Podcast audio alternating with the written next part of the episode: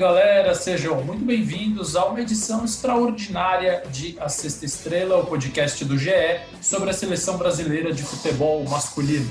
Eu sou Alexandre Losetti e tive que reunir rapidamente os meus craques, porque o Tite reuniu os dele.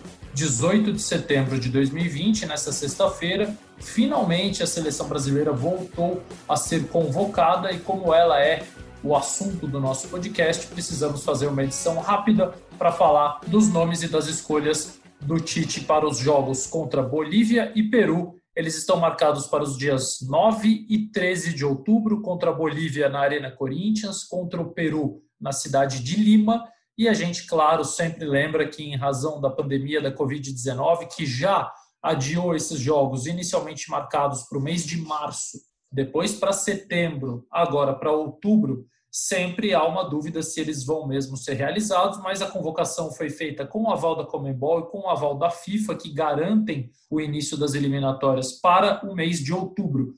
Qual é a maior dificuldade? A maioria dos convocados, tanto da seleção brasileira como das outras sul-americanas, são atletas que atuam na Europa. Então, e depende dos governos europeus, dos sistemas de saúde desses países, permitirem que eles possam viajar à América do Sul, defenderem as suas seleções e voltar sem terem que cumprir uma quarentena, ou seja, eles podem voltar e continuar trabalhando nos seus clubes normalmente. Não vem só da Europa, vem da Ásia, vem da América do Norte, vem alguns até da Austrália, da Oceania, enfim. Então, vem do mundo todo. Por isso, a gente sempre diz que é, se esses jogos realmente acontecerem, essa foi a lista que o Tite escolheu para o Brasil começar as eliminatórias da Copa do Mundo de 2022. Como a convocação foi feita num evento muito diferente, sem a presença de jornalistas, primeiro a lista foi divulgada no site da CBF e depois o Tite respondeu perguntas que foram enviadas em vídeos. Então, eu mesmo, sem o sotaque gaúcho de Adenor Leonardo Bach, vou ler os nomes dos 23 bem rapidamente. Os goleiros são Alisson do Liverpool, Everton do Palmeiras e Santos do Atlético Paranaense. Na lateral, a grande novidade, Gabriel Menino, que é volante do Palmeiras, mas já jogou como lateral, joga de vez em quando como lateral, foi convocado como lateral direito ao lado do Danilo da Juventus da Itália e na esquerda o Renan Lodge do Atlético de Madrid e o Alex Teles do Porto. Os zagueiros são Marquinhos do PSG, Thiago Silva do Chelsea, Rodrigo Caio do Flamengo e Felipe do Atlético de Madrid. No meio-campo, Casemiro do Real Madrid, Fabinho do Liverpool, Bruno Guimarães do Lyon, Douglas Luiz do Aston Villa, Felipe Coutinho do Barcelona e Everton Ribeiro do Flamengo. Na frente, Neymar do PSG, Everton Cebolinha do Benfica, Gabriel Jesus do Manchester City, Rodrigo do Real Madrid Richarlison, do Everton, e Roberto Firmino, do Liverpool. Esses são os 23 nomes convocados para que o Brasil volte finalmente a jogar, repito, contra Bolívia e Peru pelas eliminatórias. Essa lista tinha sido anunciada em março para os jogos que estavam previstos antes do mundo ser completamente atingido pela pandemia, antes do futebol parar, antes de todos nós entrarmos em quarentena, no começo de março o Tite tinha convocado a seleção para esses dois jogos que seriam ali no final do mês de março. Em relação àquela lista, nós temos oito mudanças. A primeira delas porque em março o Tite convocou 24 jogadores. Por quê?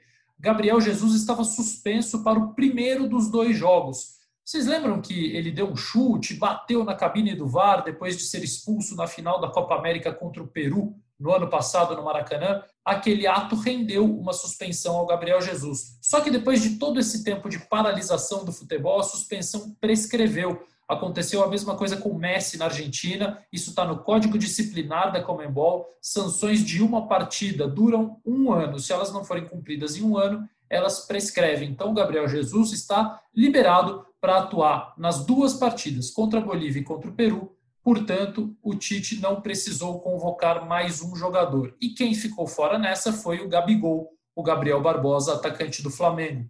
As outras mudanças foram Na lateral, o Gabriel Menino no lugar do Daniel Alves, que está machucado. Antes, ainda no gol, né, o Alisson estava machucado em março, agora volta no lugar do Ederson, porque o Manchester City ainda não voltou a jogar. É, a sua participação na Premier League, na Liga Inglesa, começa só na próxima semana. Então, volta o Alisson, sai o Ederson. Santos do Atlético Paranaense entra no lugar do Ivan da Ponte Preta. Na lateral direita, já falamos do Gabriel Menino no lugar do Daniel Alves vizinhos, né? Gabriel Menino do Palmeiras, Daniel Alves do São Paulo. Os CTs são separados por um muro na zona oeste aqui da cidade de São Paulo. Na lateral esquerda, Alex Teles do Porto no lugar do Alexandro da Juventus. O Fábio Maceredian informou que o Alexandro, o Fábio é preparador físico da seleção, informou que o Alexandro teve uma lesão muscular ao longo dessa última semana e não pôde ser convocado. Se seria, o Tite não falou, mas era o jogador que vinha sendo chamado com frequência. Outro que se machucou e teve que ficar fora, Éder Militão, o zagueiro, abrindo espaço para a volta do Rodrigo Caio. No meio-campo, uma ausência bastante sentida do Arthur, volante que saiu do Barcelona e foi para a Juventus pela primeira vez desde o final da Copa do Mundo de 2018. Arthur não foi convocado. No lugar dele está o Douglas Luiz. E na frente, Rodrigo, o raio surgido no Santos, volta à seleção, segunda convocação dele no lugar do Bruno Henrique Bruno Henrique e Gabriel tinham sido convocados em março, não foram dessa vez. O Flamengo, sabemos, vive uma fase bem mais difícil, tanto coletiva quanto individualmente, nesses primeiros tempos do Domenech Torrent, técnico catalão, que levou 5 a 0 do Independiente del Valle, horas antes de estarmos aqui gravando essa versão pocket, como gosta de dizer Leonardo Bianchi, do nosso podcast. Essas mudanças, será que elas são naturais em relação ao tempo entre uma lista e outra, de março para setembro? É, chamei, obviamente, um dos meus craques, talvez o que mais participe aqui comigo, para minha enorme alegria, Carlos Eduardo Mansur. Mansa, o que, que você acha dessas mudanças e da lista como um todo? Alô, meu caro Losetti, todo mundo que está ouvindo a Sexta Estrela. Eu acho natural que nas circunstâncias é, de uma seleção que vai ficar quase um ano sem, sem se encontrar, que a convocação, é, depois de tanto tempo, tivesse mudanças. Algumas delas me parecem naturais, numa convocação que talvez tenha sido das mais difíceis que o Tite já fez. Por exemplo, o, o pessoal que joga na Europa é quase um, um, um tiro no escuro em muitos casos, porque é, o início de temporada para alguns, alguns iniciando a temporada com, é, com, com uma preparação curtíssima, outros com uma preparação maior, enfim, é uma, uma diversidade de momentos dos jogadores que raramente você encontra na seleção. É, além disso, as mudanças, é, algumas são naturais. A volta do Alisson, voltando a ter condição. Você não tinha mais hoje como é, justificar, nesse momento, ter Gabigol e Bruno Henrique, não vivem um momento, vivem ambos um momento muito distante do que viviam na, na, na convocação original. O Arthur é o mesmo caso, era muito difícil você sustentar tanto por rendimento, mas também por por atitude, por comportamento recente.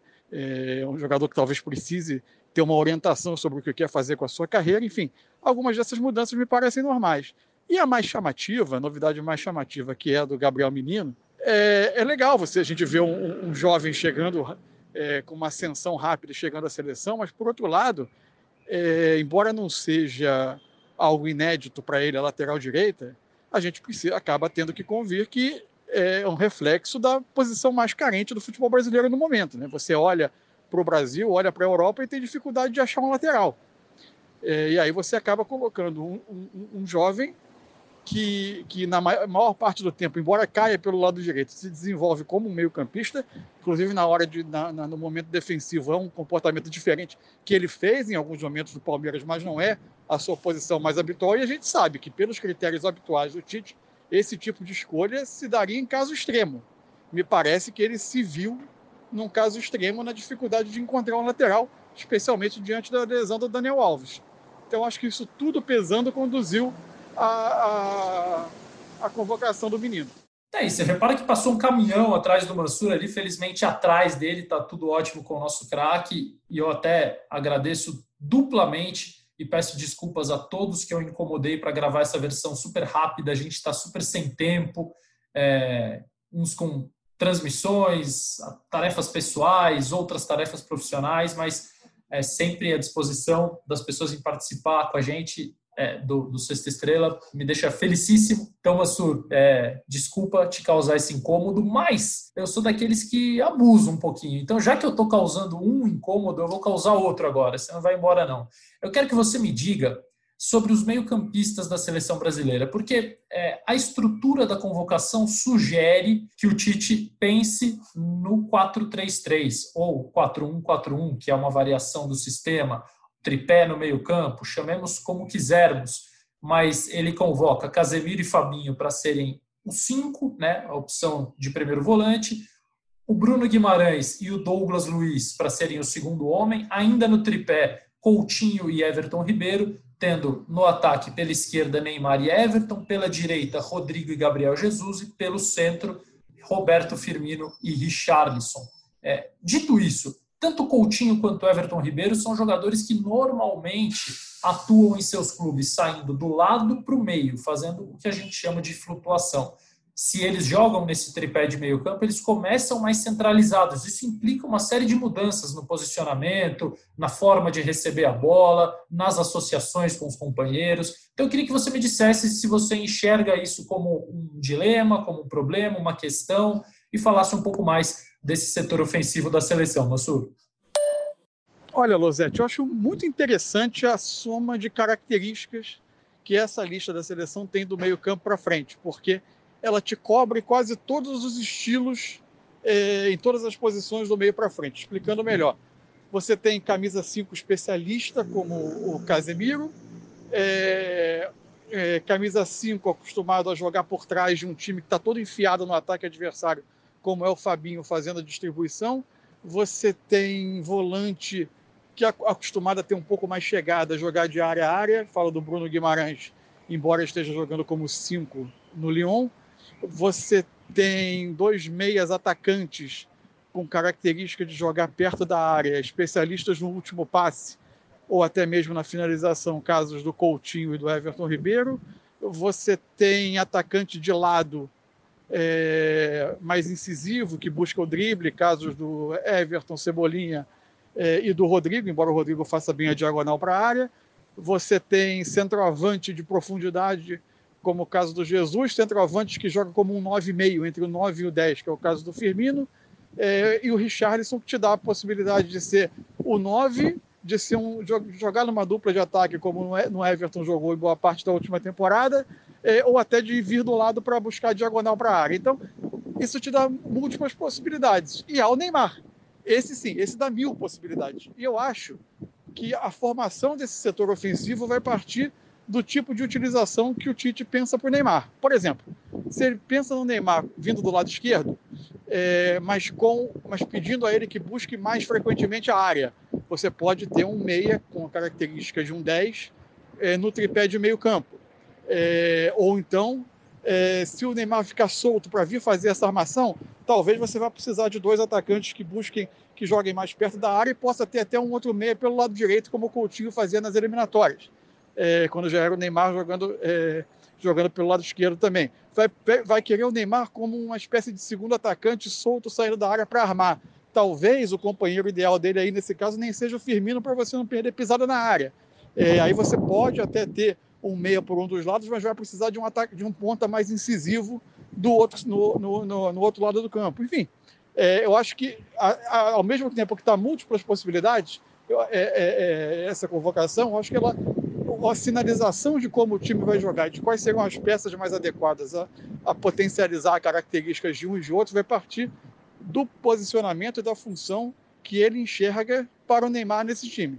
É, de todo lado é um trabalho é, que não é simples pela falta de tempo, pelo tempo que esses jogadores estão sem se reunir, mas ele tem virtudes técnicas altas que permitem fazer um bom time é, e com um dos melhores jogadores do mundo, podendo fazer mil funções, dando, dando ao Tite mil possibilidades de escolha. Pois é, impressionante mesmo a, a fartura de características e de opções ofensivas que tem o Tite nesta lista que ele escolheu de 23 jogadores para a seleção. Lembrando que o Richarlison participou recentemente aqui da Sexta Estrela, direto lá de Liverpool. É, ele joga no Everton, na cidade de Liverpool. Foi uma entrevista deliciosa, onde ele falou coisas importantíssimas para a vida, não só para o futebol.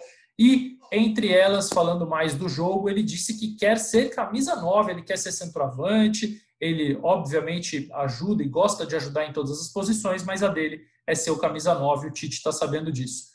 O Richardson falou que quer ser 9, o Mansur citou agora, no final da, da participação dele, o tempo que a seleção ficou sem se reunir. Isso chama muita atenção. Richarlison começou essa mudança para ser um atacante mais centralizado lá no jogo passado, em novembro de 2019, quando a seleção bateu a Coreia do Sul por 3 a 0, numa das suas melhores exibições em 2019. Aquele jogo sugeria uma continuação, tanto de sistema quanto de escolhas individuais para esse início de 2020, que não é mais início, porque o jogo de março passou para outubro. Todo esse tempo, Paulo Vinícius Coelho, PVC, sem se reunir, será que causa é, um, um, prejuízo muito grande à seleção. Eu e você já debatemos aqui no podcast, e você, inclusive, levou isso à pergunta para o Tite hoje na entrevista coletiva. O tempo imenso que a seleção é, está sem se reunir é recorde em mais de três décadas, desde 1987 isso não acontecia. Os europeus já voltaram e isso talvez possa ampliar esse desnivelamento que existe hoje entre as seleções dos dois continentes, América do Sul e Europa, e ao mesmo tempo vai se fazendo uma reconstrução para se recuperar o que tinha de bom em 2019. Como que vai funcionar tudo isso agora, PVC? Esse dilema do tempo e essa necessidade de reconstruir? É, Losete, eu acho o seguinte, assim, a seleção fazia 33 anos que não jogava, que não ficava 11 meses sem jogar. Então tem um, tem um retorno para recuperar a memória do time. A última vez que ficou tanto tempo sem jogar foi da Copa de 86 até maio de 87, quando foi fazer a excursão à Europa. E aí foi fazer a excursão à Europa, ou seja, você tinha três anos de intervalo até a Copa e você tinha um intercâmbio com os europeus, que hoje nos falta. E os europeus voltaram um mês antes. Só um mês antes, mas voltaram um mês antes. A gente ainda tem a dúvida de como é que os jogadores da Europa vão chegar aqui e depois voltar para lá, por causa das quarentenas. Então, é um desafio maior montar o time para a Copa do Mundo. E eu acho que pode, o abismo entre sul-americanos e europeus está aumentando e eu, vai ter que ter um trabalho muito bem feito daqui até a Copa do Mundo para chegar em condição de ganhar vai ser bem enroscado. Eu gostei da decisão do Tite e do Gabriel Menino, ele explicou muito bem. O Gabriel Menino, ele está procurando um lateral armador, então ele está testando uma possibilidade de alter, uma alternativa para o Daniel Alves. Acho excelente até quando o Daniel Alves estiver, porque você tem um jogador que pode ter essa, essa característica, a mesma característica do Daniel, vai ter que ter um trabalho para isso. E a ausência do Arthur é causada pelo Arthur. O Arthur ficou sem jogar esses últimos tempos, não jogou as finais da Champions por opção dele. Agora vai começar o campeonato italiano ele vai voltar a ser observado, mas natural que ele fique fora.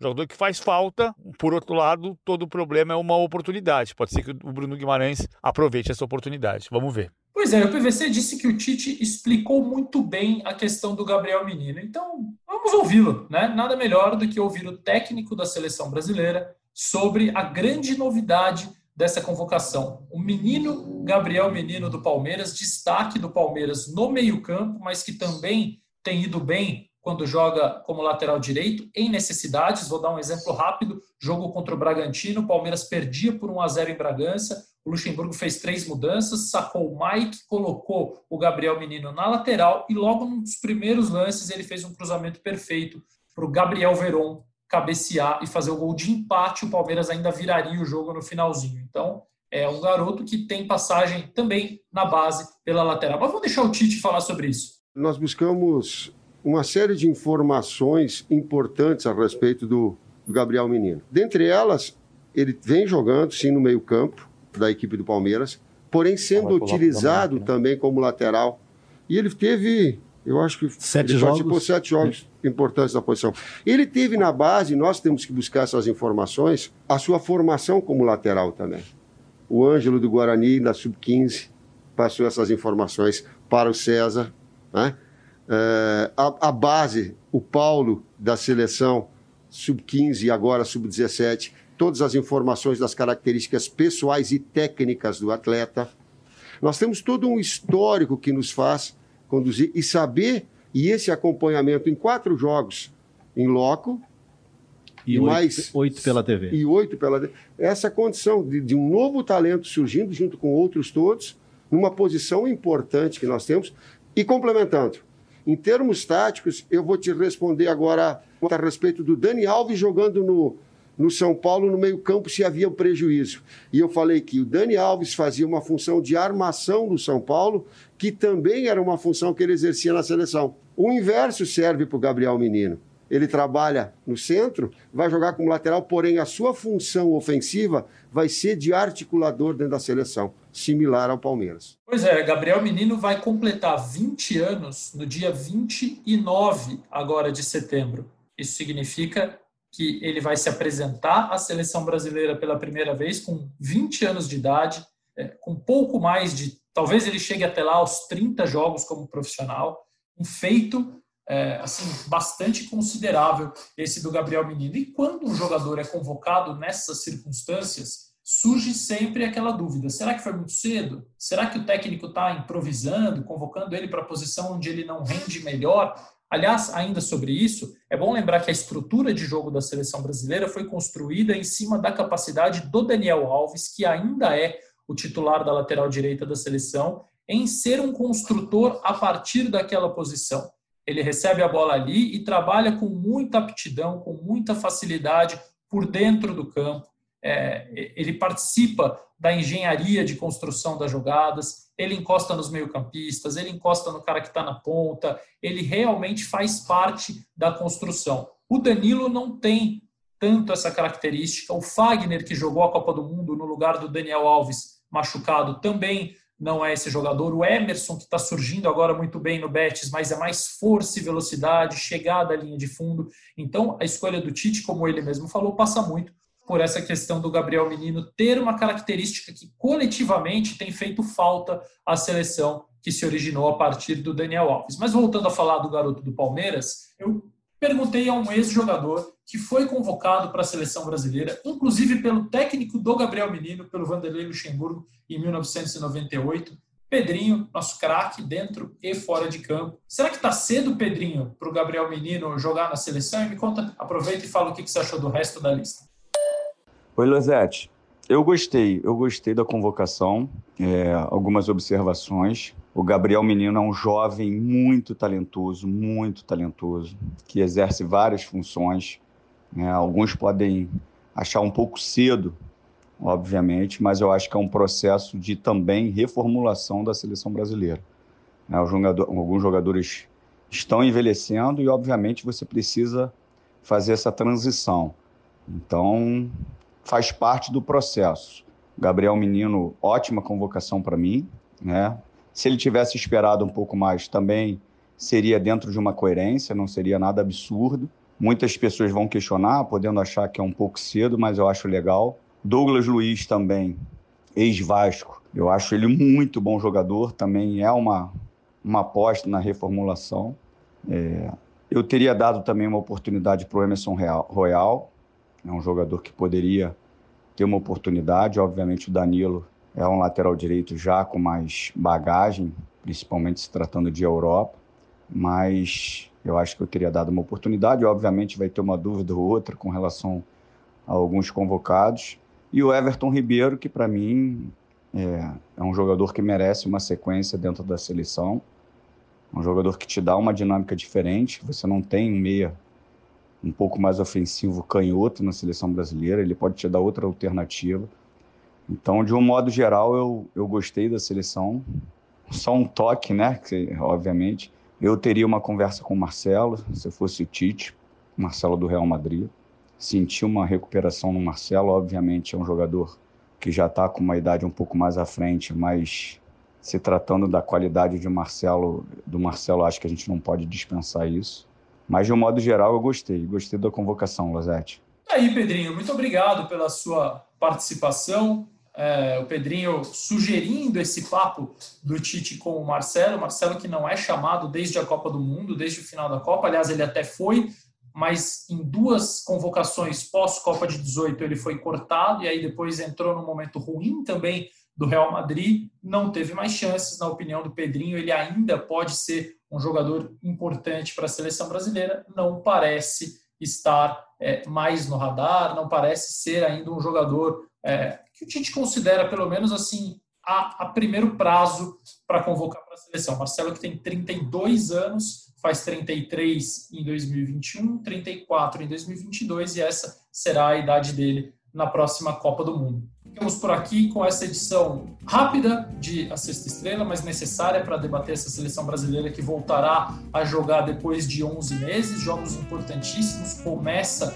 a campanha em busca de uma vaga na Copa do Mundo de 2022 no Catar. Você sabe que o Brasil é a única seleção do mundo que foi a todas as Copas desde 1930. Temos convicção absoluta de que essa estatística será mantida para 2022. O Brasil conseguirá uma vaga, mas temos que lembrar que em anos recentes já passamos dificuldades. É, inclusive, no, na véspera do pentacampeonato, na eliminatória para 2002, o Brasil teve problemas. O Brasil vinha com problemas na eliminatória passada. O Dunga foi demitido da seleção brasileira com uma campanha bem irregular. O Brasil estava na sexta colocação e aí chegou o Tite. O Brasil é, decolou como um foguete, tal qual é o foguete Rafael Bianco, que hoje está excepcionalmente na edição do podcast, já que Leonardo Bianchi foi chinelar, tá de folga, mas voltará semana que vem uma edição normal, no nosso dia certinho, para a gente continuar falando mais de seleção brasileira, do que envolve, dos jogadores, do que esperar dessas próximas partidas. Então, hoje agradeço Carlos Eduardo Mansur, PVC, Pedrinho, Rafa Bianco, a coordenação é do Rafael Barros. Nós estamos em ge.globo podcasts, no Spotify, nas plataformas da Apple, do Google e no Pocket Casts. É isso aí, galera. Abraço, até a próxima.